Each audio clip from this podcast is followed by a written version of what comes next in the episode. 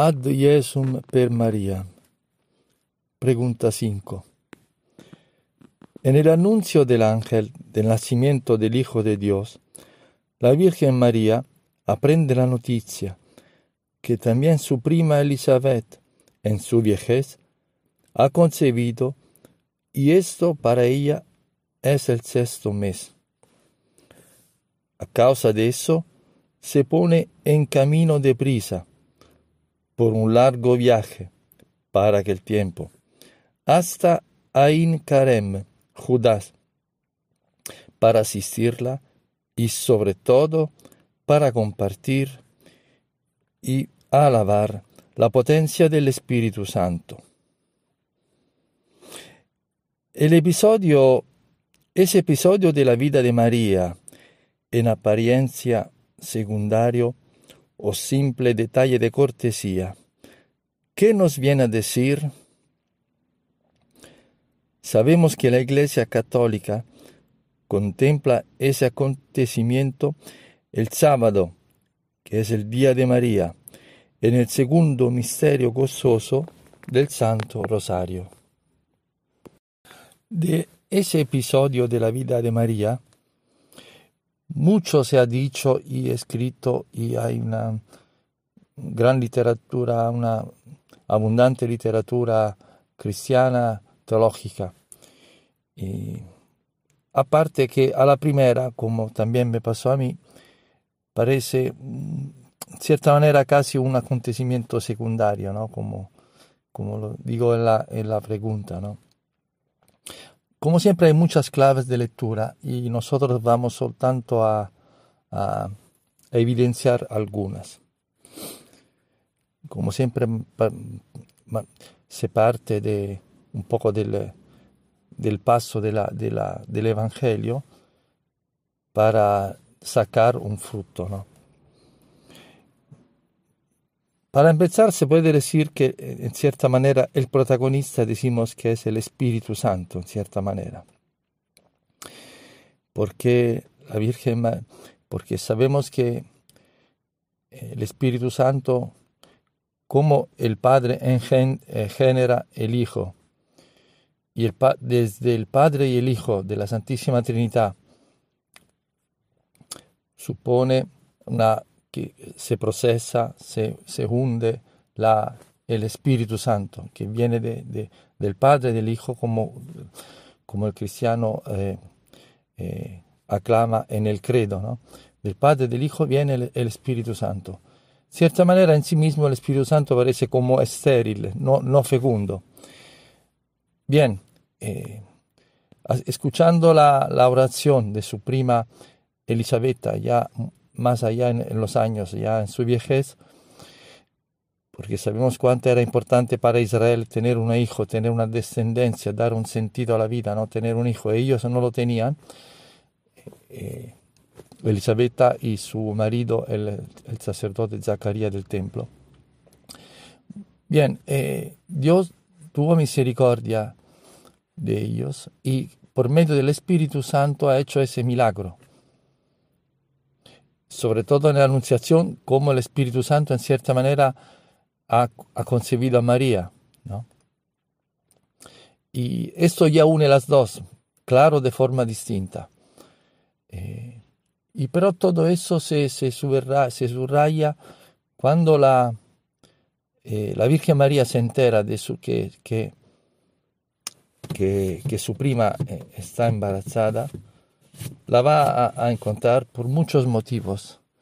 Y, eh, el mismo ángel le va a decir esa noticia que se, se, se supone un poco guardada, un poco secreta, porque um, imaginamos que Elisabetta podía tener un poco de temor y de vergüenza a su mayor edad ya esperar, ¿no? Y todo eso con tanta, con la bulla que está en la gente se podía levantar ¿no? de, comentarios y todo. Pero otro señal del de Espíritu Santo es que, que el Espíritu Santo mismo eh, en Elisabetta permite que ella, ya sabes, en cierta manera se supone que, la Virgen María no, no, no, se veía mucho, ¿no? Hablamos de unas semanas apenas de, embarazo. el Espíritu Santo le dice y ya alaba a Jesús que está dentro de, su vientre, del de vientre de la Virgen María. ¿No? Y dice que su hijo que está ya al sexto mes y más, se mueve como una, una forma de alabanza. Entonces es como un intercambio de Espíritu Santo. El Espíritu Santo que permite a Elisabetta profetizar de esa forma. Y, y, y María también que es una, la prueba de la omnipotencia, de la grandeza de Dios. Y lo que nos puede sugerir a nosotros es que dentro de, esa visita es que la Virgen María lleva consigo a Jesucristo, aunque si, es, que no, si no se ve, si está escondido en su vientre, ¿no? Pero está allá. Y entonces siempre cuando viene María a nuestra vida, siempre con él con ella siempre lleva dentro y siempre presenta a su Hijo Jesucristo. Por eso, en muchas apariciones, eh, la Virgen María aparece eh, sola, pero muchas veces con Niño Jesús.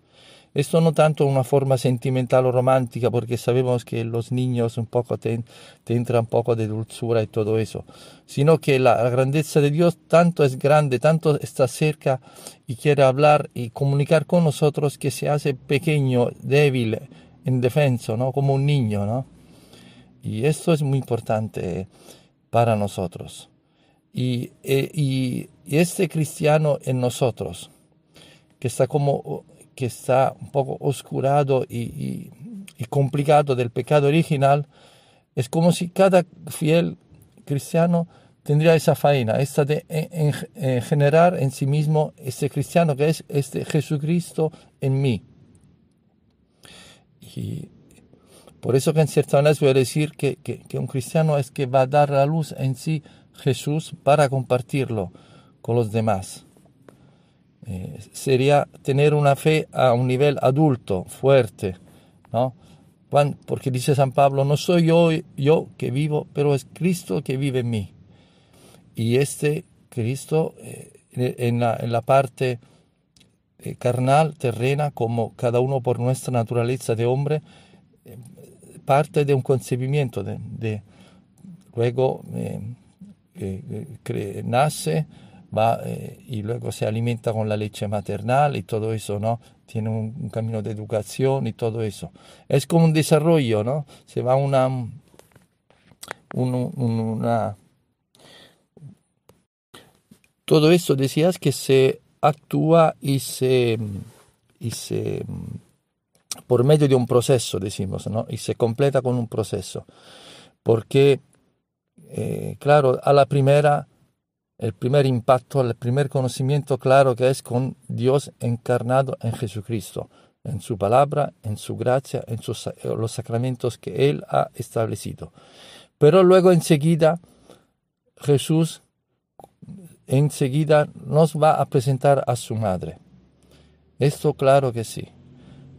Y, cuando alaban a la madre, alaban a, a Él y está muy contento porque como si te alaban a tu madre o a tu hijo, te, da gozo, te da alegría, ¿no? Porque es parte de tu familia, es parte de tu carne, en cierta manera.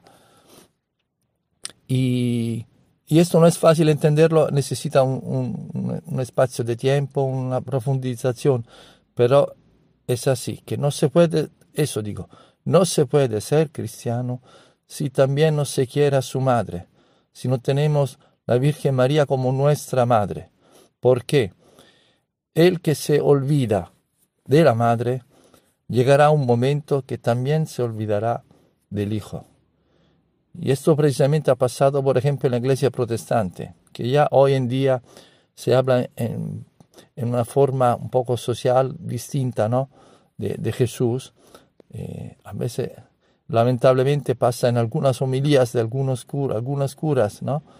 que se habla de mucho, de tanta acción social, eh, de, timbre de eh, cristiano, ¿no? Pero, eh, pero al centro está Jesús y María, los dos, porque Jesús ha venido por medio de María y nosotros podemos encontrar a Jesús y volver al cielo, encontrarlo de nuevo, siempre por medio de la Madre. en el, hecho de la visitación, más lo que anima todo, que mueve todo la, historia, es que Jesús está dentro de la carne de María. Y esto de tener, de tener en su seno, en su vientre, a Jesús, es lo que mueve la historia, mueve la, el milagro, pasan milagros, pasan eventos excepcionales, prodigiosos. Bueno, aquí me acabo para, para aumentar nuestra fe y para conocer siempre más y mejor a su Madre, la Virgen María, tenemos tiempo, lo que Dios nos da, el tiempo. Pero claro, la Virgen eh, estuvo deprisa, por muchos motivos, estuvo deprisa a la montaña a, a, a, encontrar a Elisabetta. Pero digo siempre yo, en plan un poco ligero, que Dios tiene todo el tiempo, lo, eh, tiene un tiempo eterno, ¿no? Eh, el cielo. No, no hay problema de tiempo. Entonces tiene mucha paciencia, mucha misericordia. Lo importante es que cuando algo se mueve dentro de nosotros, como el anuncio a Elisabetta, ¿no? a la presencia de Jesús, aunque sea escondido, como en la Eucaristía, que está escondido ¿no? en el vientre de María, cuando algo se mueve en nosotros, en algunas palabras, en una homilía, en, en la misa, ¿no? No, no, que no perdamos, que, no, que nos podemos, podamos perder la ocasión, que no enviamos a otro momento sucesivo siguiente, no, no, aprovechamos. Claro, la misericordia de Dios es infinita y sin tiempo, sí, pero eso se actúa por nuestra parte dentro de nuestra vida terrenal, del tiempo que Dios nos ha decretado para cada uno de nosotros. No perdemos tiempo por eso. El tiempo que tenemos en esta vida terrenal es limitado. Esto no es para asustar, sino para darnos cuenta. Bueno, se ha alabado Jesucristo.